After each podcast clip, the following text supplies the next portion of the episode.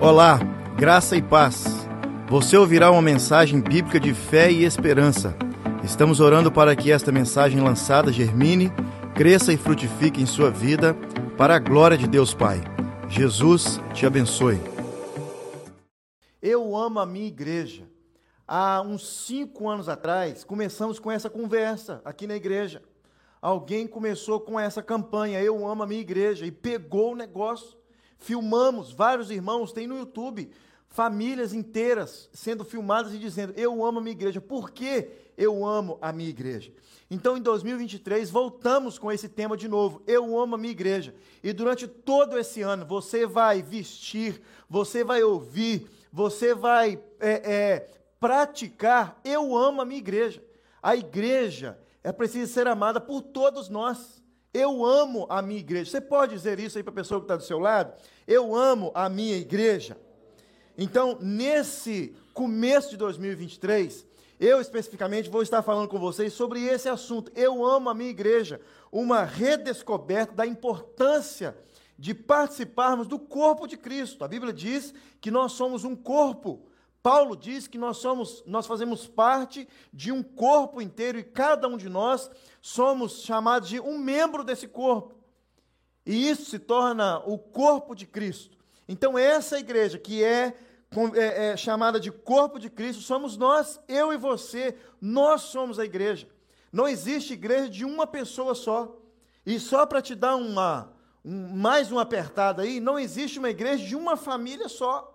Estranho demais. Imagina, Alberto, eu levar para dentro da igreja só a minha família. Apesar, glória a Deus, aleluia, de toda a minha família estar tá aqui, sem questionar. Ah, vai questionar para ver. Vai ficar em casa não, vamos embora todo mundo. E é assim que funciona. Todo mundo, gente, toda a família participando da igreja. Olha que privilégio que eu tenho. Toda a minha família. Então, o texto que eu gostaria nessa série de mensagens a respeito Eu amo a minha igreja, quatro, cinco mensagens, eu gostaria de ler com você Atos capítulo 17, versículo 24. Se você tiver aí a sua Bíblia, você pode abrir comigo, Atos 17, 24. Não precisa projetar, não. Eu vou ler aqui é, na Bíblia que eu tenho. Atos 17, 24 vai nos dar uma orientação a respeito da igreja. Nós precisamos conhecer a igreja. Ninguém ama nada sem conhecer. Ninguém ama de coração nada sem que essa coisa realmente faça assim, é, é, presença, seja uma coisa importante para você. Não é verdade? Atos 17, 24, você lê assim: olha, o Deus que fez o mundo. Não é esse, não. É isso mesmo? Ah, deixa eu ler no meu minha Bíblia virtual aqui, que é essa versão que eu peguei ali dentro Está diferente. Olha, o Deus que fez o mundo e tudo que nele há é o Senhor dos céus e da terra e não habita em santuários feitos por mãos de homens, por mãos humanas. Mais uma vez, olha, o Deus que fez os céus e tudo que nela há não habita em santuário feito por mãos humanas. Olha essa outra versão. É, diferente aqui, olha. O Deus que fez o mundo e tudo que nele existe, sendo ele o Senhor dos céus e da terra, não habita em santuários feitos por mãos de homens. Onde Deus habita? Onde Deus habita? Deus habita em você. Nós somos a habitação de Deus. Quando nós entregamos o coração a Jesus, nós nos tornamos habitação de Deus. O Deus Espírito Santo habita em nós. Jesus não nos abandonaria, estaria conosco até o dia que Jesus regressaria para, para vai voltar para nos levar e morar com Ele. Levar quem? A igreja. Ou seja, nós somos habitação de Deus e somos igreja. Sabe o que é interessante? Ninguém tem a igreja que deseja. Ninguém tem a igreja que deseja, mas todos nós temos a igreja que precisamos. Isso mesmo. Ninguém tem a igreja que deseja, mas temos a igreja que precisamos. Um cristão sem igreja é um cristão com problemas. Não se assuste, não se espante com essa palavra. mas é a mais pura verdade. Um cristão sem igreja é um cristão com problemas. E você não precisa passar 24 horas e comer um saco de sal com essa pessoa sem igreja para saber que ele é um cristão com problemas. Mais uma, o número de pessoas que se identificam como cristãos é muito maior do que o número de pessoas que frequentam uma igreja. Olha de novo, o número de pessoas que se identificam como cristãos é muito maior do que o número de pessoas que frequentam uma igreja. Deus não nos convida à igreja porque ela é um lugar confortável para encontrar um pouco de encorajamento pessoal. Não. Deus não nos convida para ir para uma igreja porque lá tem um conforto espiritual para todos nós. Deus também não nos convida para uma família espiritual, para uma igreja de desajustados e rejeitados. Não, não, Senhor. Na igreja nós somos filhos de Deus. Na igreja nós somos pessoas que foram lavadas e regeneradas pelo sangue do Cordeiro. Desajustados, todos nós somos de natureza. É ou não é? Somos desajeitados mesmo, não tem jeito não. E nós vamos morrer assim. Somos todos desajeitados. Deus não nos recebe em uma casa que raramente é o que queremos, mas é exatamente Deus nos recebe em uma casa que raramente não é o que queremos, mas é exatamente o que nós precisamos. Então, o que é uma igreja? Para que eu possa declarar o meu amor pela igreja, eu preciso saber o que é uma igreja. Ninguém declara um amor por alguém ou por alguma coisa sem conhecer. Tolo é essa pessoa. Ninguém faz isso. Ninguém faz isso. Então, o que poderia tirar você do seu conforto de casa, todo, pelo menos três vezes na semana, quarta, sexta e domingo, e os meninos que têm os estudos durante a semana, os ensaios? O que poderia tirar você de casa todo domingo? O que é melhor do que o seu sofá, gente boa?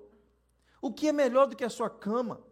E todo domingo você volta e escuta quase que as mesmas músicas, os mesmos cantores, quem paga o ingresso para ir todo domingo no mesmo show?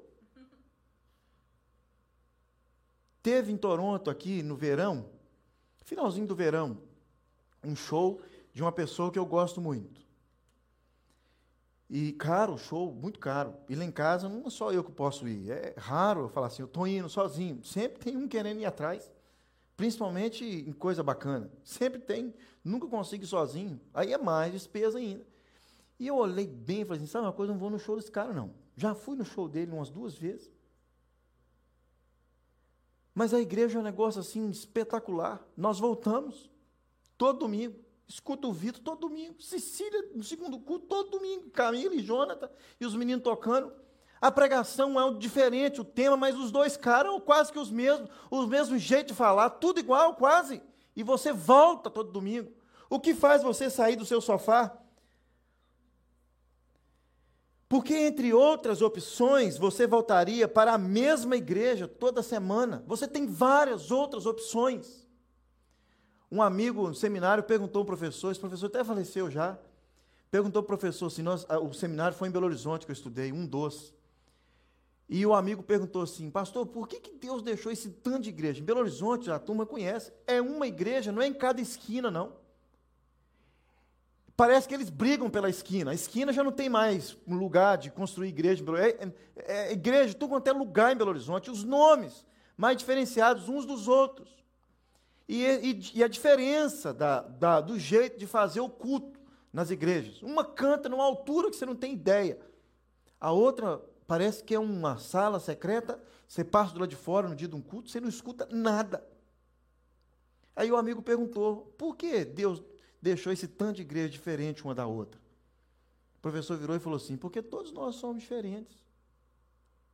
E sendo nós todos diferentes, aqui em Toronto, milhares de um monte de igreja bacana, por que, que você volta aqui todo domingo? Vendo quase sempre as mesmas pessoas, por que, que você volta domingo? Cantando as mesmas músicas quase sempre, ouvindo não as mesmas mensagens, mas praticamente o mesmo estilo de mensagem, domingo após domingo. Um lugar não tão confortável como os outros que você costuma ir. Às vezes está quente demais, está frio demais, apertado, apertado demais. Vocês viram ontem. Todo mundo apertado aqui dentro. Não estava aguentando aquele, aquele terno que eu estava usando. Tive, tive que usar ontem, último dia. Então esse vai ser, esse vai ser de novo o nosso slogan para 2023. Eu amo a minha igreja. Mas para que você possa realmente amar a igreja, você precisa entender o que é a igreja. Você só ama aquilo que faz sentido para você. Você só se interessa por aquilo que você conhece. Então, às vezes, nós, pastores, nós ficamos assim, no, quando a gente vai para casa no domingo, você já viu o pastor Seni falando isso aqui direto? Lá em casa é a mesma coisa. Olhando assim, quem não veio? Quem não veio? Quem não veio? A gente sabe. Principalmente nós que estamos aqui na frente, quem veio e quem não veio. E durante a semana, no nosso cafezinho, a gente conversa sobre isso. Fulano não veio, fulano não veio. Não, fulano veio. Estava lá fora, porque estava cheio, ele ficou lá embaixo no beijo. Ah, ok. Então fulano veio. Mas fulano não veio, fulano veio, fulano não veio. Por que as pessoas não voltam, não vêm com frequência? Olha que intrigante. Afinal de contas, o que é a igreja? É um clube de autoajuda para os emocionalmente frágeis? É uma organização de serviço comunitário? Talvez os seus pais, assim como os meus, me levaram você para a igreja desde quando, desde quando vocês eram pequenos. Essa é a minha segunda igreja. Na verdade, é terceira, porque em Belo Horizonte eu frequentei uma igreja durante três anos e meio quando, do seminário e três igrejas. Essa é a minha terceira. Nunca participei de nenhuma outra igreja. Mas a minha primeira igreja, eu saí de lá com 17 para 18 anos. Então, de 0 até 17, 18 anos, eu, eu fiquei na mesma igreja. E era um lugar pequeno, na verdade, era no basement da casa de um, de um moço que tinha uma casa muito grande. A igreja começou lá e de lá passou para um lugar que, no, que a igreja construiu, um prédio muito grande, mas construiu apenas o primeiro andar e o esqueleto de cima ficou aquela construção ali sem acabar. Acabou depois de uns 3, 4 anos. E nós, as crianças da igreja, principalmente eu, que era um dos mais, assim, já tinha uma certa idade, morava do lado da igreja, a igreja era lugar de brincar de pique-esconde. Acabava o culto, você acha que a gente ia ficar correndo aqui, entre banco e outro? Isso é coisa de menino canadense. A gente brincava na construção da igreja, pular da janela lá em cima no monte de areia. Quem nunca fez isso? Esses meninos aqui, ó, nunca fizeram. Isso aqui é criado no Danonim. É ou não é? Gente, lembro de uma cena, retiro da igreja. E, só para vocês saberem aí, na igreja no Brasil, não todas, é claro, nem todo mundo tem colchão para levar para os retiros. Pessoas simples, humildes, pessoas pobres. E a igreja tinha um monte de colchão uma pilha de colchão. E quando era a época do retiro, os diáconos tiravam o colchão, colocavam o colchão no sol. Lembra disso?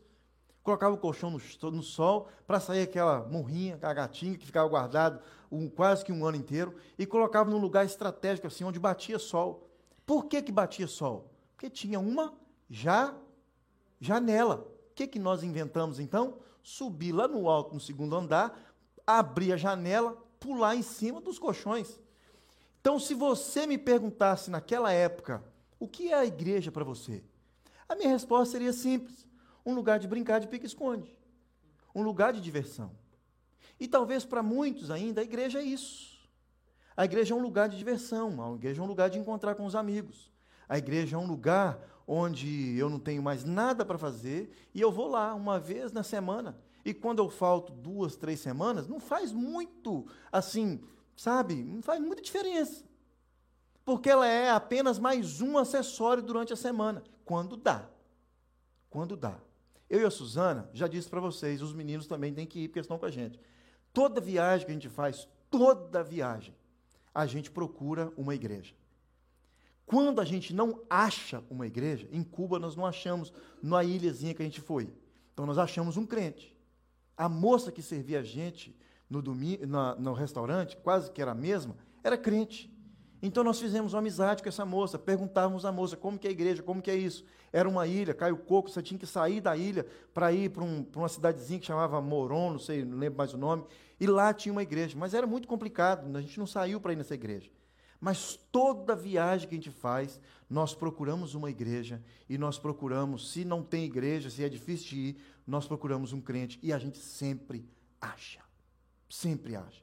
É raro não achar. Aliás, até hoje não aconteceu nenhuma viagem de não achar. E olha que nós já fomos para uns lugares malucos, hein? é, como é que é o nome daquele trem lá? O do Pad Thai lá, comida lá? Tailândia, aí, ó, Tailândia. Negócio de doido. É, Bangkok, é, Pequim, Bangkok é maluco. Pequim, Xangai, tudo lugar, todo lugar a gente acha igreja. Tem igreja. Tem igreja. Então, afinal de contas, o que é essa igreja? Olha, se você então foi criado na igreja, a igreja para você significa um monte de coisa. Se você é uma pessoa com poucos amigos, a igreja para você talvez é o lugar onde você vem buscar relacionamentos. Porque é estressante, não é? É depressivo não ter amigos. Então você usa a igreja para ter amigos, um lugar para fazer amizade. Se você é uma pessoa comunicativa, extrovertida é, é, e odeia ficar sozinho, a igreja para você é o lugar ideal, pois nos encontramos lá direto, direto a gente tem encontro na igreja. Se você é uma pessoa religiosa, foi criada na igreja assim como eu, e a igreja faz falta para você, a igreja então para você significa alguma coisa assim entre várias outras, que faz falta para você. Se você tem uma família em crescimento, em desenvolvimento, assim como a minha, os meninos crescendo, e você tem certeza absoluta de que lá fora, nesse mundo lá fora, as coisas estão muito ruins, a igreja para você se torna esse ambiente onde você encontra com outras pessoas, assim como você, com as mesmas necessidades, você faz amizade com elas e a igreja se torna então para você um lugar familiar, a sua família em Toronto. Mas o que é realmente a igreja? O que a Bíblia diz a respeito da igreja? Olha, a igreja, como conhecemos, surge tão somente do Evangelho. As boas novas de Cristo Jesus. A obra de Cristo é o fundamento da igreja. A obra de Cristo é o fundamento da igreja. Cipriano de Cartago, um padre é, nascido no século III, no norte da África, disse: Ninguém pode ter Deus como pai se não tiver a igreja como mãe. E a Igreja Católica Romana pegou isso assim, a ferro e fogo, e diz agora que se você não for membro da igreja, você não é salvo. Uma das razões para a sua salvação é você ser membro e frequentador da igreja, assíduo. Mas nós cristãos que lemos a Bíblia assim com um pouco mais de intensidade, buscamos entender um pouco mais a Bíblia, além do que aquilo que já simplesmente nos falam, nós entendemos que quem nos salva é Jesus Cristo de Nazaré. E é através da obra salvífica de Cristo, da graça de Deus, é que somos salvos. Mas mesmo assim, para muitos cristãos que creem que é salvo apenas pela graça, eles não têm a igreja como um privilégio. Às vezes os católicos têm assim um pouco mais de ênfase nessa área da igreja. Somos salvos pela graça e pela graça que basta. Então a igreja está em terceiro, quarto lugar. Eu estou escrevendo um livro, é, já estou quase terminando, já estou terminando o terceiro. O primeiro está sendo corrigido, não sei quando, como é que faz para publicar, mas está lá, guardado lá. E esse outro livro que eu estou escrevendo, já estou na conclusão, fala sobre a importância da igreja. A igreja está em primeiro lugar. Talvez você não vai entender isso agora porque você não leu o material. Mas às vezes falamos assim, olha, primeiro Deus, depois família e depois igreja. Errado. Errado.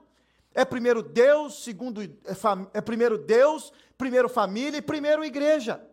Conversando com uma pessoa a respeito desse material, o cara me abriu minha mente assim, ó. Falou assim: então, pastor, o que você está querendo colocar no seu livro é um pacote. Isso mesmo, é um pacote. Não tem numeração. Porque se você tiver um filho doente, para onde que você vai? Em primeiro lugar, você liga para o 911 e vem a ambulância. Você não liga para a igreja. Primeiro que a igreja não tem interesse, você vai ligar para o nosso celular particular. E ninguém vai fazer nada por você, porque a gente não sabe dar remédio, nem medicar o seu filho. Sexta-feira retrasada, eu tive que correr para a emergência depois do culto. Eu fui para casa, levei a Júlia para a emergência, não voltei de lá para a igreja. Então é quem em primeiro lugar? É a minha família? E quando eu estou lá no aperto no hospital, raramente, raramente eu lembro da igreja. E Deus, onde fica? Quando está tudo muito bem, raramente lembramos de Deus. Muitas vezes esquecemos, passamos o dia todo sem orar. Então, essa balela de que Deus em primeiro lugar, família em segundo lugar, igreja em terceiro lugar, balela. É um pacote só, gente. É tudo em primeiro lugar. Quando nós encontramos Jesus Cristo de Nazaré, tudo se torna primeiro lugar. Tudo se torna primeiro lugar. Converse com pais que fizeram essa escolha? Deus em primeiro lugar, família em segundo lugar e igreja em terceiro lugar. Os filhos nem aqui estão. Depois você lê o livro, compra, viu? Não sei se ele vai ser publicado, não, mas vai ser disponibilizado para você. Então, olha só, nós cristãos, protestantes, evangélicos, entendemos que a Bíblia diz que a salvação vem pela fé. E por causa da salvação pela fé, graça de Deus, muitos cristãos evangélicos não dão importância para a igreja. A igreja, para muitos, se tornou apenas um acessório de, durante a semana, usado de vez em quando durante a semana. Deixa eu te dar uma ilustração. Esse relógio aqui, ó. Eu sou apaixonado por relógio. Tenho dois tipos de relógios. Esses de pulseira assim, o famoso relógio social, não é? E uns de pulseira de plástico. Tenho verde, tem, verde não tem ainda não. Tem amarelo, tenho branco, tenho é, preto, tenho com pulseira de plástico do exército. Esses eu uso durante a semana. Porque esse está tudo arranhado em cima assim, de plástico mesmo, não é nada caro, arranha tudo suja tudo por dentro, assim, de vez em quando tenho que estregar, porque suja. Às vezes estou fazendo alguma coisa aqui, suja o negócio todo. E esses aqui não, esses eu não uso durante a semana. E às vezes fazemos assim com a igreja, sabíamos? Sabe, sabe disso não? Às vezes a igreja é apenas final de semana, o relógio final de semana. Um dia, um jovem aqui, e não espantem não, viu? Líderes de vocês, virou para mim e perguntou assim: o que, que tem na igreja durante a semana que às vezes a gente não pode ir lá reunir? Eu falei assim: misericórdia. Deus não faz eu bater nesse menino que agora não me ajuda. Que negócio que o senhor ensinou lá do domínio próprio, é agora que tem que exercer aqui. Eu falei assim, ô meu filho, o que, que você acha que a igreja está fazendo durante a semana? Quarta-feira tem culto, sexta-feira tem culto. Não sabia. E lidera vocês. Depois vocês me perguntam quem eu não vou falar também não. John Stott, um famoso pastor britânico, disse: a igreja está no próprio âmago do propósito eterno de Deus. A igreja não é uma ideia divina posterior, não é um acidente na história. A igreja deveria ser considerada muito importante para os cristãos por causa de sua importância para Cristo. Tem um irmão aqui na igreja que ele já tem uns cinco anos que ele está aqui em Toronto. E ele contou um dia num café na casa dele. Não sei se o senhor vai lembrar disso. Ele falou assim: Olha, estávamos prestes a mudar para Toronto eu e minha família. E antes mesmo de procurar um lugar para morar, nós encontramos a igreja Vida Nova. O que, que esse moço disse para nós? Que antes mesmo de encontrar uma casa para morar, ele procurou uma igreja.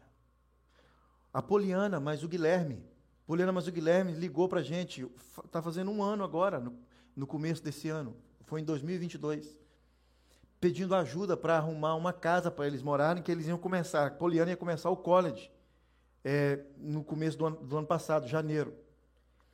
E eu falei assim: qual o college que você vai? Ela falou assim: Sêneca, longe demais, Scarborough, né? Mas ela falou assim: olha, quero ir para Scarborough, não, quero morar lá, não. Procura um lugar para eu morar perto da igreja. É melhor eu ir para Scarborough de ônibus do que precisar de ir para a igreja. quero ficar mais perto da igreja. O que aconteceu? Ela estuda online. Então ela ficou mais perto da igreja e também da escola. Imagine se ela estivesse morando em Escabo. Não seria a bênção que eles são hoje aqui na igreja. Interessante, não é? Procurar primeiro uma igreja. Olha, a igreja então foi fundada por Cristo. Mateus disse isso no capítulo 16. A igreja foi comprada por um alto preço, por os, pelo sangue de Cristo. Atos 20. Cristo se identifica inteiramente com a igreja. Atos 9. A igreja é o corpo de Cristo. 1 Coríntios 12, Efésios capítulo 1, capítulo 4, capítulo 5, Colossenses 1. A igreja é a habitação do Espírito de Cristo. 1 Coríntios 3, Efésios 2. A igreja é o, é o principal instrumento para glorificar a Deus no mundo. Ezequiel 36, Efésios 3, versículo 10. E o versículo que nós vamos ler durante alguns domingos. O Deus que fez o mundo e tudo que nele há é o Senhor dos céus e da terra, e não habita em santuário feito por mãos humanas. Habita em você. Você é a igreja. A igreja, então, é um instrumento de Deus para levar o Evangelho as nações. Os mais velhos aí vão saber o que eu vou dizer agora. Já viu falar num livrinho que nós líamos e lê até hoje, O Peregrino? Filme, virou filme, o livro Peregrino. John Huss, o homem que escreveu esse livro, disse o seguinte: olha, todo peregrino terrestre deve amar fielmente a Cristo Jesus, o Senhor, o noivo da igreja, e também amar a própria noiva, a igreja. Então, eu amo a minha igreja, o que você irá ouvir aqui durante todo o ano de 2023 vai martelar na sua cabeça o tempo todo de uma forma diferente. Talvez de uma forma completamente diferente do que você já disse, já filmou no 2022. Sempre estamos filmando aqui, o Marcelão, né? Vamos lá, todo mundo, gente, eu amo a minha igreja. E o rua por conta própria. Então, vamos dizer isso de forma diferente. Alguém disse que a pregação pode tornar o evangelho audível. Mas Cristo vivendo juntos, com, mas os cristãos vivendo juntos como igreja, pode tornar o evangelho visível. Alguém disse que o evangelho pregado, o que sai dos nossos lábios, torna o evangelho audível. Mas nós cristãos vivendo juntos como igreja, tornamos o evangelho é, visível. De audível para visível. Você carrega o evangelho, as boas novas de Cristo Jesus. Você é igreja, por onde você anda? Somos a igreja ambulante de Deus. A igreja, então, é o evangelho visível de Deus, as boas novas vista com os próprios olhos. O que é a igreja? Quatro coisas para a gente ir embora. A igreja, em primeiro lugar, é o povo de Deus. A igreja é o povo de Deus. Como povo de Deus, a igreja permanece em contraste com o mundo. Então, todas as vezes que você escuta essa palavra, somos diferentes do mundo, é mais pura verdade. Porque nós somos povo de Deus, mesmo que estando neste mundo, nós somos povo de Deus. O livro de Efésios trata dessa dimensão da igreja como povo de Deus o tempo todo. A igreja é o povo de Deus em tudo o que faz. Nós não somos povo de Deus apenas daquela porta para dentro. Não, não, não, não. Nós somos povo de Deus onde nós estamos andando. E vocês andam em lugares que nós não pisamos, nós não andamos. Vocês encontram com pessoas que nós nunca encontraremos na vida. Vocês são convidados para algumas coisas que nós nunca seremos convidados. Sendo assim, para todo o propósito que nos reunimos, somos igreja. Então, quando eu escrevo, estou escrevendo sobre Deus em primeiro lugar, família em primeiro lugar, igreja em primeiro lugar, é tudo dentro do mesmo pacote. Não tem como amar a Deus sem ser igreja. Não tem como ser uma família cristã sem ser igreja. Tem como ser igreja e não ter uma família. Talvez mora aqui sozinho, não é? Tem como ser igreja e ter uma família pequena? Tem como. Mas não tem como ser família sem ser igreja.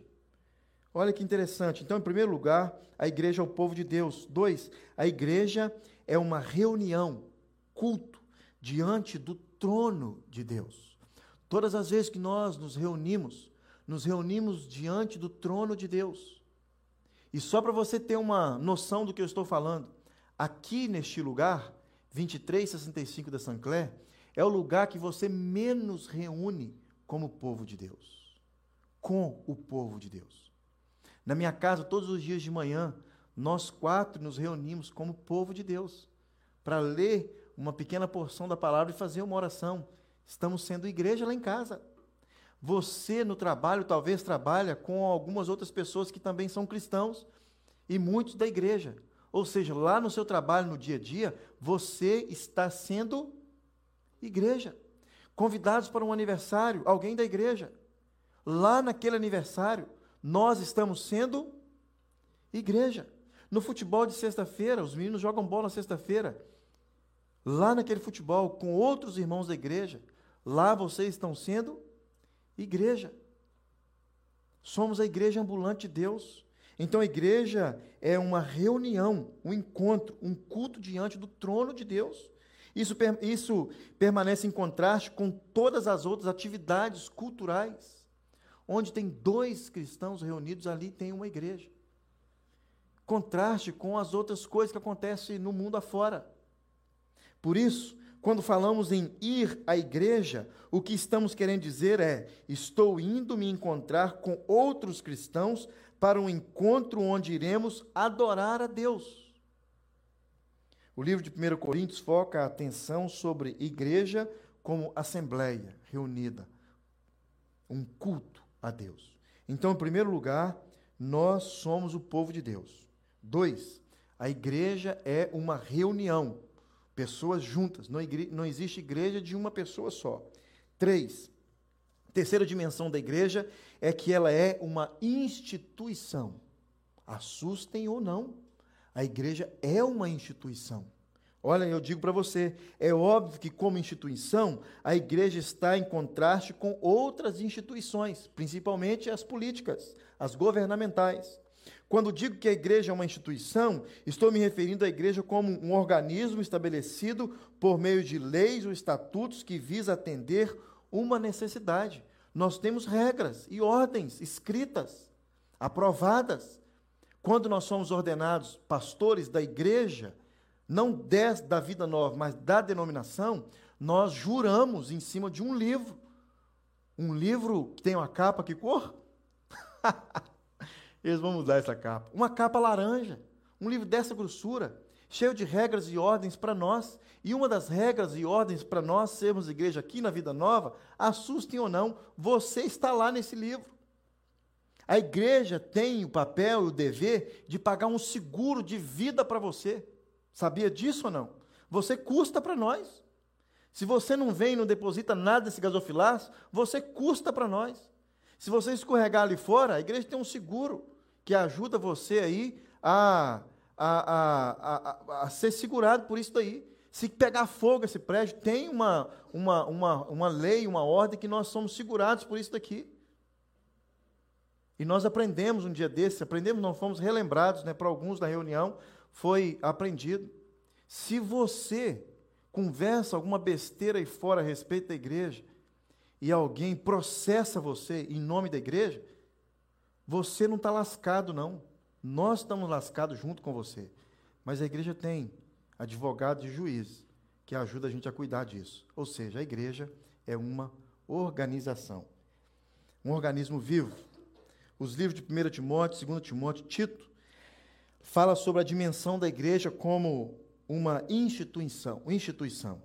E mais uma vez o nosso versículo, olha, o que Deus fez, o Deus que fez o mundo e tudo que nele há, é o Senhor dos céus e o Senhor da terra, e não habita em santuários feitos por mãos humanas.